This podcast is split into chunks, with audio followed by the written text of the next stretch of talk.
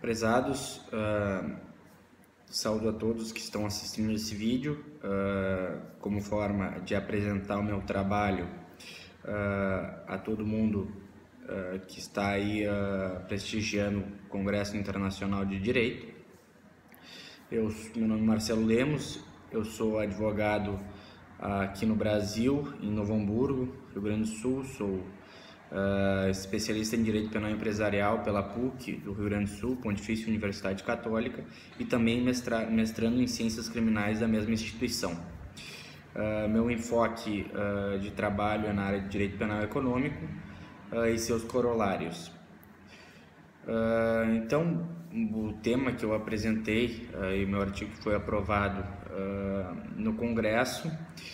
ele se vincula a questões atinentes aos deveres de compliance do advogado e as obrigações de cooperações uh, normativa que existe hoje uh, no Brasil, através da lei de lavagem de dinheiro. Então, uh, basicamente, o nosso artigo ele reflete primeiramente uma parte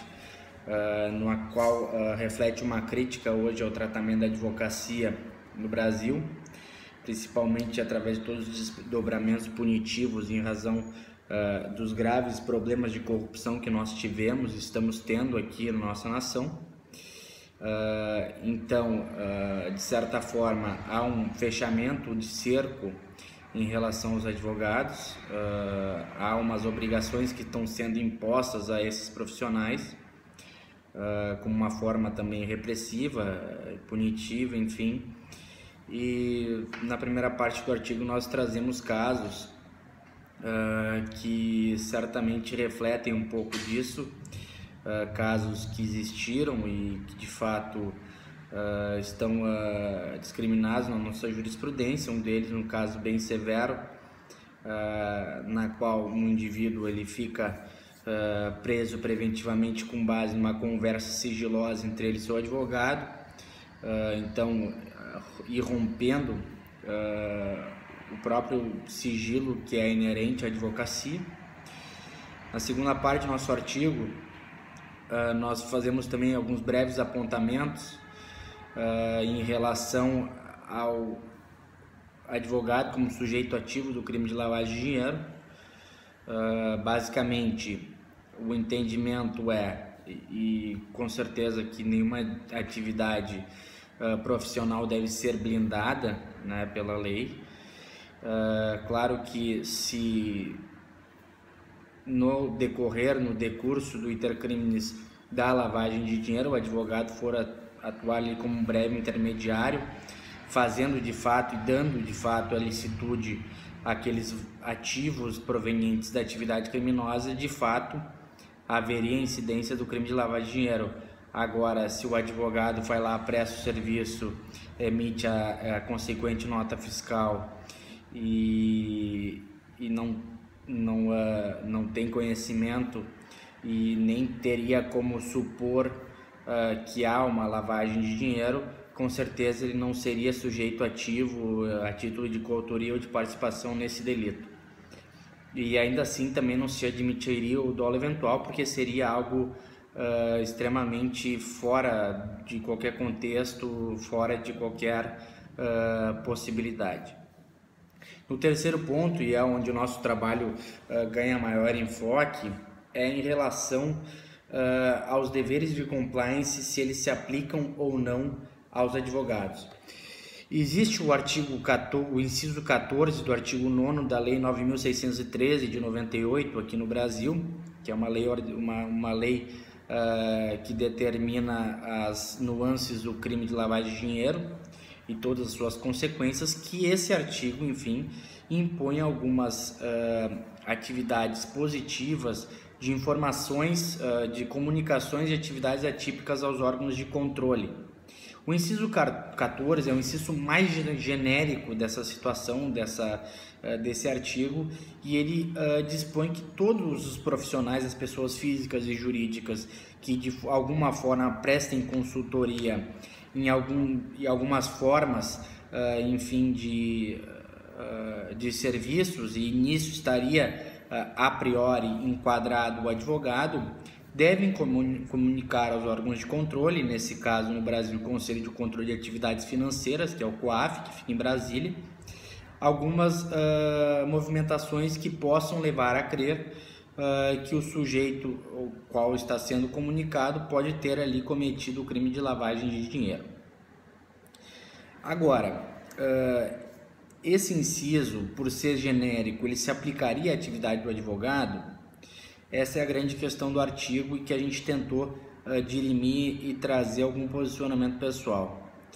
Claro que nenhuma profissão ela pode ser blindada, nenhum uh, indivíduo pode utilizar a sua profissão como uma forma de uh, praticar delitos. Né? Então, por isso que nós consideramos que uh, se as atividades elas são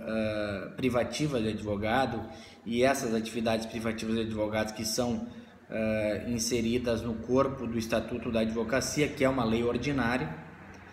uh, não estaria o advogado enquadrado por uma série de funções pelo próprio sigilo inerente à advocacia, pela própria necessidade de resguardar alguns princípios constitucionais que o acusado, uh, enfim, em processo penal ou até mesmo em outras searas do direito, é, é, facultado a ele, enfim, não produzir prova contra si mesmo, por exemplo, e até mesmo pela própria questão do advogado que vai estar, entre aspas, advogando contra o seu próprio cliente. Uh, então, aquelas situações nas quais o advogado uh, age, enfim, em consultivo, em, uh, em temas consultivos, em, na área do, do judicial contenciosa, principalmente na seara criminal, não, o advogado não estaria ali adstrito a essas obrigações de comunicações de atividades atípicas, que por certo há uma série de fatores que levam a crer uh, que o advogado necessita eminentemente desse sigilo e também ele não tem, uh, e, enfim, essa obrigação ela colidiria com uma série de princípios constitucionais e, e obrigações condicionais uh, do próprio advogado. E também o advogado poderia, em alguma, alguma causa, estar mesmo abarcado por uma causa de justificação, porque se ele tivesse que comunicar essa atividade atípica, ele poderia estar uh, praticando um delito. Mas por outro lado, uh, como a gente falou antes, uh, não há profissão que possa blindar ou que possa legitimar que o indivíduo pratique alguma forma de crime. Se o advogado, porventura, atuar em outras áreas que sim são obrigadas pelo artigo 9 da Lei de de Dinheiro, ele pode sim, ele deve sim comunicar atividades atípicas. Explico. Se porventura o advogado atuar nas vezes do corretor de imóveis,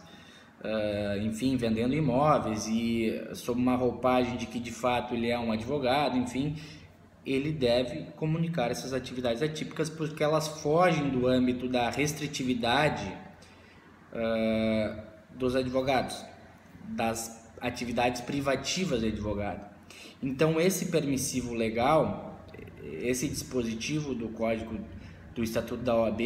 que é a Ordem dos Advogados do Brasil,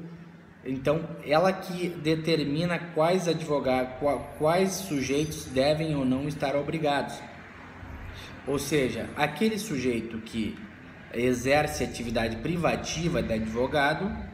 ele não está abarcado pelo artigo 9 da Lei de de Dinheiro, ao passo que aquele advogado que faz às vezes de corretor de imóveis, de corretor de seguros, ah, de contador, enfim, de outras searas que estão obrigadas pelo artigo 9, sim, ele estaria abarcado uh, pela incidência dessa lei. Uh, seria basicamente isso, esse é o nosso posicionamento acerca do tema. Espero que tenham gostado do artigo, uh, espero que tenham gostado também da nossa exposição, ainda que de forma remota, de forma distante e agradeço e que todos tenham um bom congresso. Um abraço a todos, até mais.